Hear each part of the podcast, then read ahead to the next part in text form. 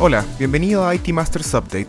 Acompáñanos cada lunes a revisar en 5 minutos las noticias más relevantes del mundo IT, para que comiences la semana mejor preparado. Hoy es 2 de agosto y esto es lo que necesitas saber.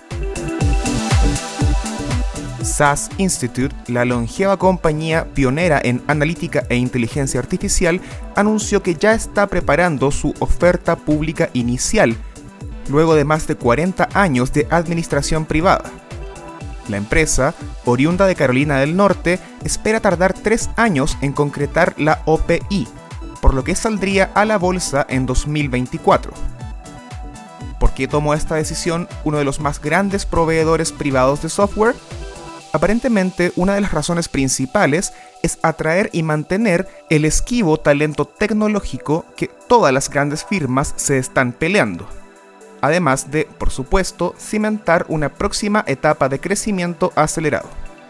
El CEO y fundador de SAS, Jim Goodnight, dijo que la oferta pública inicial abriría nuevas oportunidades para empleados, clientes y socios de SAS, el ejecutivo agregó que la empresa está en una sólida ruta hacia adelante, con un crecimiento sustentable levantado sobre las marcas y plataformas que la han hecho tan conocida.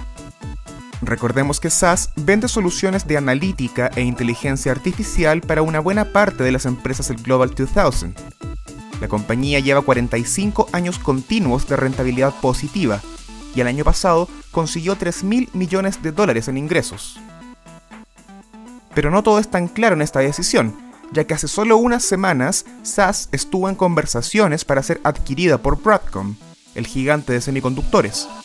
Algunos analistas ya argumentan que el largo periodo que SAS está tomándose para salir a la bolsa tendría que ver con que no ha abandonado la alternativa de ser adquirida o fusionarse con otra compañía.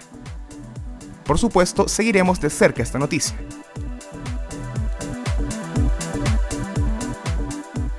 el director ejecutivo de uno de los principales fabricantes de chips de Europa, ST Microelectronics, dijo hace unos días que la escasez mundial de semiconductores seguirá por lo menos hasta la primera mitad del 2023. Esto también subirá los precios, que para el fabricante franco-italiano ya han aumentado 5% respecto al año anterior.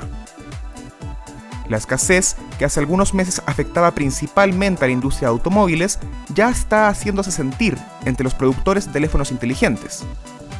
Esta misma semana, el CEO de Apple, Tim Cook, advirtió que la falta de chips afectará la venta de los futuros iPhones y iPads.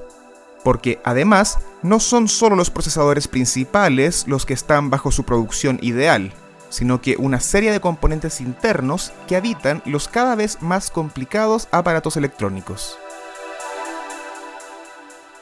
Y luego de la aparente desaparición de los grupos criminales Darkseid y Rebel, responsables de algunos de los más polémicos ataques de ransomware de los últimos tiempos, parece que ya hay nuevos dueños del negocio.